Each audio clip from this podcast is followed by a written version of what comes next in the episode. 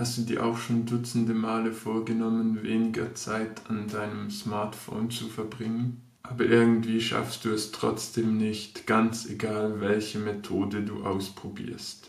So wie dir ging es mir auch lange und bis vor kurzem hatte ich keine Hoffnung auf Besserung. Bis ich vor kurzem auf einen Tipp gestoßen bin, der bei mir tatsächlich zu funktionieren scheint. Sean Acher stellt in seinem Buch The Happiness Advantage eher nebenbei das Konzept der 20-Sekunden-Regel vor. Dabei geht es grundsätzlich darum, jegliche Barriere vor guten Gewohnheiten abzubauen. Im Gegensatz dazu errichtet man vor schlechten Gewohnheiten Barrieren. Das hört sich jetzt abstrakter an, als es ist. Schauen wir das Ganze einfach am konkreten Beispiel an. Nehmen wir an, dein Ziel ist es, weniger Zeit vor dem Smartphone-Bildschirm zu verbringen. Gewohnheiten. Überleg dir beispielsweise, in welchem Raum du das Smartphone am öftesten benutzt. Dann verstaust du es nach jeder Nutzung möglichst weit von diesem Ort entfernt. Erstens, kauf dir einen kleinen Tresor. Verstau dein Handy darin und leg einen besonders komplizierten Code fest. Eine weniger extreme Variante davon wäre es, das Smartphone in einem Schrank abzulegen. Zweitens, deponier dein Gerät möglichst hoch oben. Dann musst du jedes Mal, wenn du das Verlangen spürst, dein Smartphone zu checken, zuerst einen Stuhl oder vielleicht sogar eine Leiter holen, um es zu erreichen. Smartphone entsperren.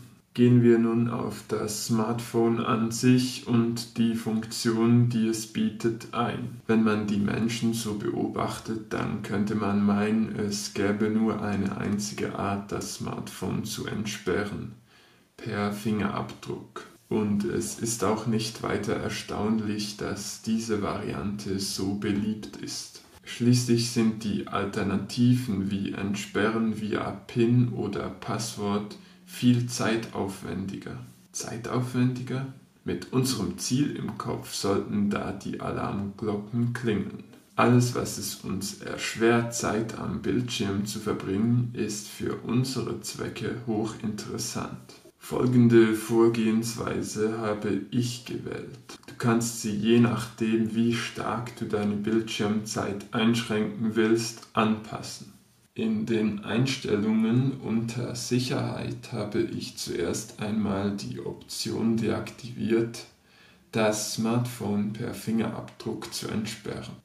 Dann füge ich ein Passwort hinzu, das die maximale Länge von 16 Zeichen hat. Zusätzlich besitzt es einen guten Mix aus Klein- und Großbuchstaben, Zahlen und Sonderzeichen. Weil ich mir das Passwort natürlich nicht merken kann, schreibe ich es auf einen Zettel. Und bei diesem Zettel wende ich dasselbe Prinzip an und mache ihn möglichst schwer erreichbar. In meinem Fall habe ich ihn in der hintersten Ecke meines Backpacker-Rucksacks verstaut und diesen wiederum in der hintersten Ecke meines Kleiderschranks. Wenn du das Smartphone unbedingt unterwegs entsperren musst, dann wäre es zum Beispiel eine Idee, den Zettel siebenmal zu falten und ihn dann in deiner Geldbörse zu verstauen. Smartphone Apps auf der Ebene des Android-Systems bestehen ebenfalls mehrere Möglichkeiten. Du könntest zum Beispiel deine Apps auf dem Smartphone so anordnen, dass diejenigen, die du weniger oft benutzen willst, schwer erreichbar sind und die, die du öfters benutzen willst, einfacher erreichbar sind. Dafür entfernst du am besten all die Apps, die du weniger oft benutzen willst, von deinem Home Screen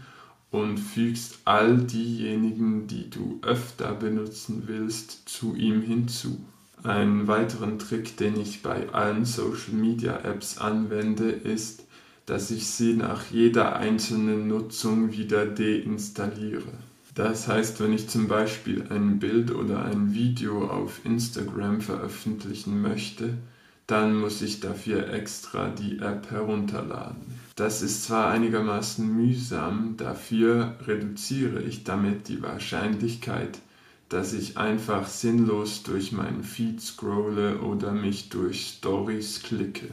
Die dritte Option sind Blockier-Apps wie AppBlock.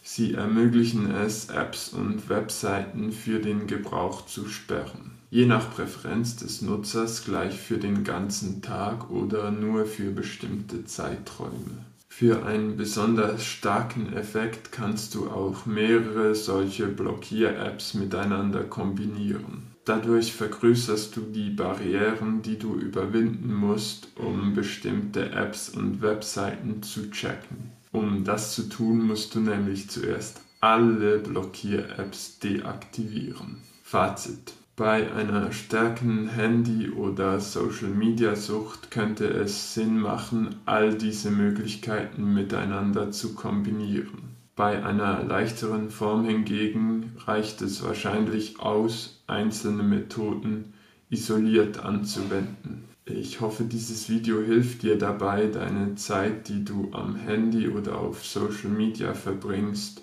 auf ein Niveau zu reduzieren, das für dich stimmt. Ich bedanke mich für deine Aufmerksamkeit und bis zum nächsten Mal.